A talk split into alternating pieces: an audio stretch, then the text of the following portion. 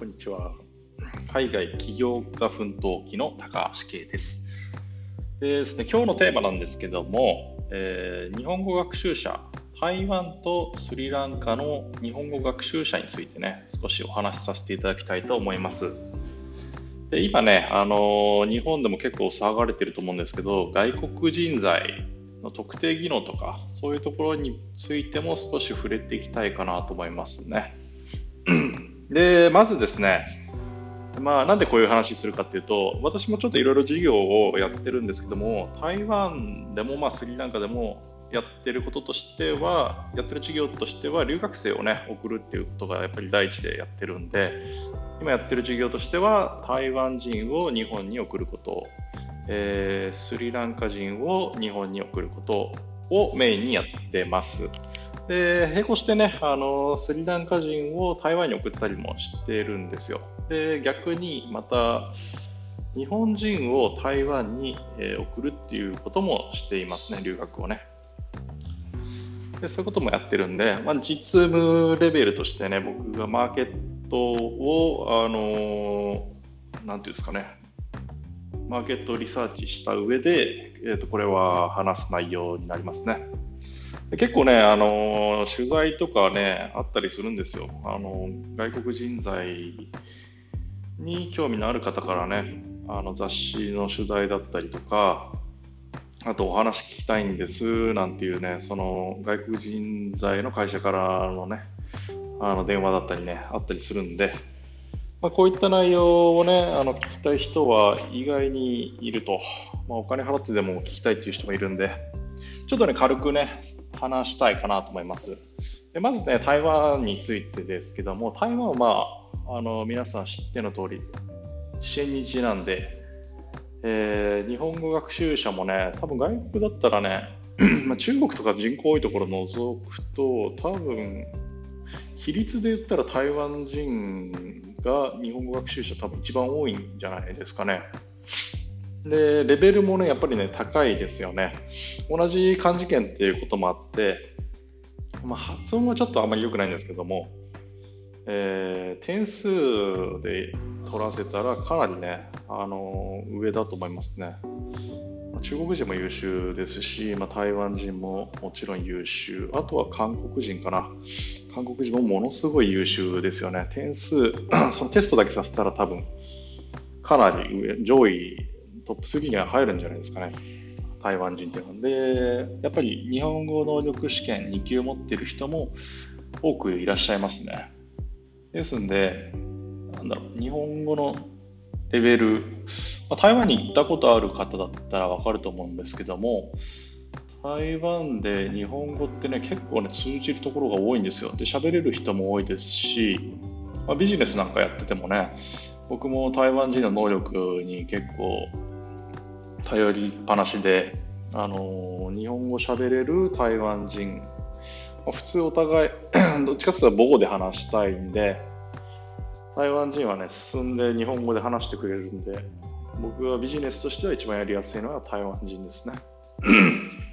すいません。それでですね、あの台湾人の、まあ、台湾のね、大学にね、僕も結構昔は教えに行ってたことがあったんですよ。で、どんな内容を教えてるかっていうと、まあ、まあ、観光学科とか日本語学科に向けて、あの教えるっていうことが、まあ、講師としてね、本当にたまに行く程度ですよ。外部講師として行く感じでして、僕一応ね、あの日本語教師の免許日本語教師の免許っていうか、まあ、日本語教師の、ね、420時間養成コースみたいなのを、ね、受けたことがあるんで、一応教える資格みたいなのがあるんですよ。すいません。でですね、そういった絵もあって、台湾に、台湾の大学にね、呼ばれたりしてね、あの、講義することがありました。で、講義内容なんですけども、あちょっと待ってくださいね。講義内容なんですけども、すいません。講義内容は、大体、僕はね、日本語を教えることっていうのはそんなに好きじゃなくて、なんで、まあ、日本語教師のそのライセンスは一応持ってるにもかかわらず好きじゃなくて、っていうのは、そんなにね、深く、深掘りはしたくないと思ってまして、それよりも僕が教えたいっていうところは、あの、日本人と台湾人との文化の違いっていうのをメインに教えてましたね。で、だから僕が教える相手っていうのはある程度日本語が理解できる子たちで、まあ、できれば面白く聞いてもらえるっていう内容を話してましたね。だから日本人が台湾に行った時に驚く内容とかね、そういう内容だったりとか、を話したりしてましたね。でこれは結構ね、受けが良くてね、あのー、リピートされてる方もいろいろ多く、学校さんも多くて、その説はね、あの、非常に楽しくやらせていただきました。で、まあ僕がね、見た感じだと、見た感じっていうか、まあ、必ずね、結構アンケートを取ってまして、なんで日本語を勉強したの？みたいな、そういう感じのアンケートですね。で、やっぱり日本語学科の生徒たちに関しては、あの、アニメとかね、ゲームが好きっていうのが、今の大学生ではそうですね。あの、勉強する動機になってますね。で、それは男性であって、まあ、男性は、男性もそうですね。で、女性はね、アニメ、まあ好きですね。あとはね、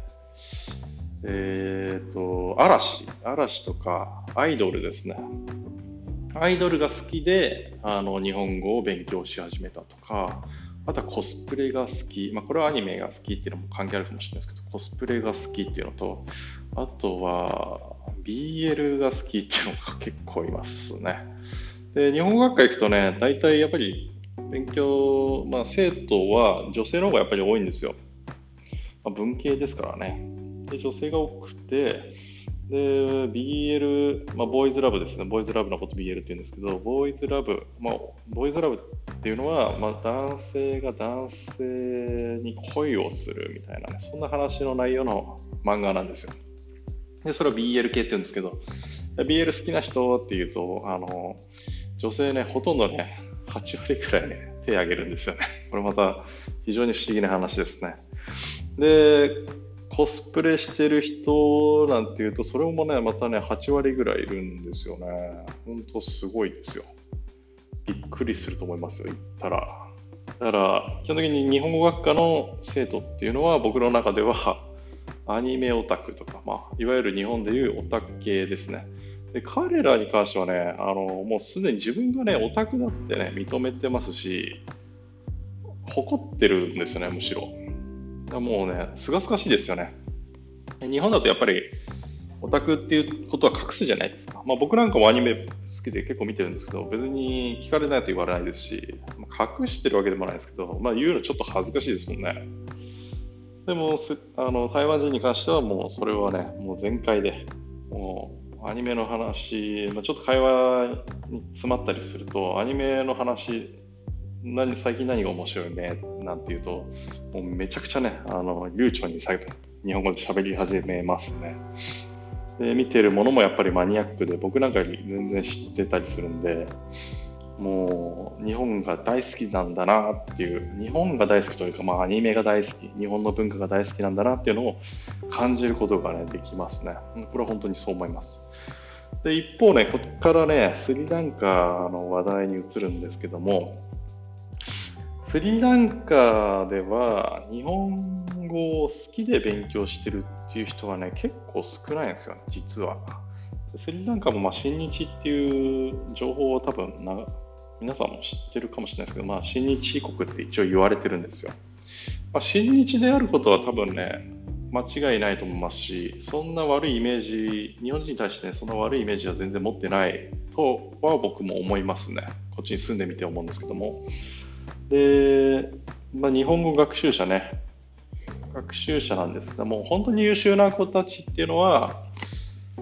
まあ、高校、まあ、中学から勉強してるのかな？中学から勉強してましてでなんでそもそも勉強し始めたかっていうと、まあ、多分僕に話すのは外受けのなんだろう話だと思うんですけども昔「おしん」っていうドラマが好きであのそれに感銘を受けて日本語を勉強し始めましたっていう人がまあ、ほとんどですね。で、それはね、多分ね、外国人というか、まあ、日本人に向けての回答だと思うんですね。ほとんどの、ね、子がね、そういうふうに言いますね。で、よくよく、で、僕は当時は、あ、そうなんだ、おしんってすげえな、とか思ってたんですけど、まあ、実際すごいんですよ、おしんっていうあのドラマは。あの世界にすげえ影響を及ぼしているドラマであって、スリランカ人はほとんどもう、おしんのドラマを見てるんじゃないかっていうふうにあの僕の中でのデータがありますね。で、おしんってすごいなぁなんて思って、おしんの影響で日本語勉強し始めたんだなんて思ってて、そしたら、あの、いろいろ聞いていくうちに、あ、そうでもねえなっていうのがすぐ分かったんですね。っていうのは、あの、まあ、スリランカの、その、まあ、進学に向けてなんですけども、A レベルテストっていうのがあるんですよ。まあ、要はその、統一試験みたいな感じですかね、センター試験みたいな感じですか。スリランカ国内であの受ける試験ですね。スリランカには O レベルテストと A レベルテストがあって、O レベルテストっていうのは何だか何かっていうと、まあ、中学から高校に上がるときのテストですね。で、A レベルテストっていうのは、高校から大学に上がるときのテスト。で、大学に行くためには A レベルであのいい点数取った人から行けるみたいな感じなんですよ。まあ、言ったらまあセンター試験みたいなもんですかね。で、でここからなんですけども、あの日本語を勉強する人、日本語だと A レベルテストが通りやすいみたいなんですね。確かに3科目を選んで受験するんですね。ですんで、あのそれで、そういった理由で、あの日本語を勉強し始めたっていう、ね、人がね、結構多いんですよ。で、その子たちは結構割と優秀で、あの大学に今入学してますし、あの日本語もあの喋りに関してはね、台湾人よりね、上手だったりするんですよ。でもテストだとやっぱり漢字が難しいんで、あの JLPT、まあ、日本語能力試験ですね。それはね、3級を持ってるっていう子が多いかな。3級ぐらいで卒業した子が多いですね、大学行っても。2級まではなかなか難しいです。ですんで、えっ、ー、と、で僕のところに留学したいっていうふうに来る子はですね、基本的にはね、日本のことを何にも知らない子ですね。でなんで留学したいかっていうと、やっぱり出稼ぎが目的なんですね。日本語は別に好きでも何でもない。日本が好きでも何でもなくて、出稼ぎ、日本に出稼ぎに行ったら稼げるっていう風に、あの、今まで根付いちゃってるんですよ。スリランカ人の中で。で、日本、まあ、アメリカンドリームじゃないですけど、ジャパンドリーム、ジャパニーズドリームっていうんですか？そういうのを掴んで帰ってきた人がいい暮らしをしてるのを見て、あの、自分もそうなりたいというふうに、あの、連絡くれるんですけども、まあ、あの、嘘つきなエージェントさんが多くて、あの、情報とかもね、結構全然ないんですよ。で、スリランカ自体も自分で情報を取得しようとしないんで、留学したいから始まって、どうしたら留学できるかっていうのを全く知らない状態で来るんですね。で、留学するためにはいろいろハードルがあって、最低でも JLPT5 ぐらいのレベルを取らないといけませんよというふうなとこから始まるんですよね。で、全く日本語を勉強しなきゃいけないの？みたいな感じで、勉強する期間もやっぱり半年ぐらい最低勉強してもらわないといけないよっていうと諦めたりする子もいますし、いや、勉強するんだって言ってやり始めて、ただ、やっぱり難しいじゃないですか、最初勉強って。全然ね、授業に来なくなっちゃう子とかもね、いるわけですよ。でもまあお金が欲しいからっていう、まあ彼らのね、夢があるんでしょうね。そういった面でね、あの、勉強を頑張っていこうとする子もいるんですよね。ただね、ビザ取るの難しいんですよね、スリランカ人って。なかなか許可が下りず。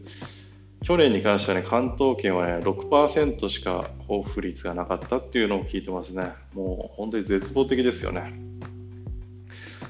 彼らはまあ日本に行きたい、日本に行きたい。で、どこに行きたいの？って言うと、東京、東京って言うんですけども、東京しか知らないんですね、やっぱりね。何も知らないんですよ。で、まあ、アニメも好きでもないし、だモチベーションが全然やっぱり低いんでね、あの、うん、スリランカ人にとっては難しいですよね、はっきり言って。今日ちょっとね、長くなっちゃったんで、ここら辺で終わらせたいと思います。で、続きはね、あの、また、今度は留学した後の、まあ、学校選び編でも話しましょうかね。はい。あとは留学させた時のトラブルとかね、そういったところもね、話していきたいなと思います。それでは今日はこれでおしまいです。また。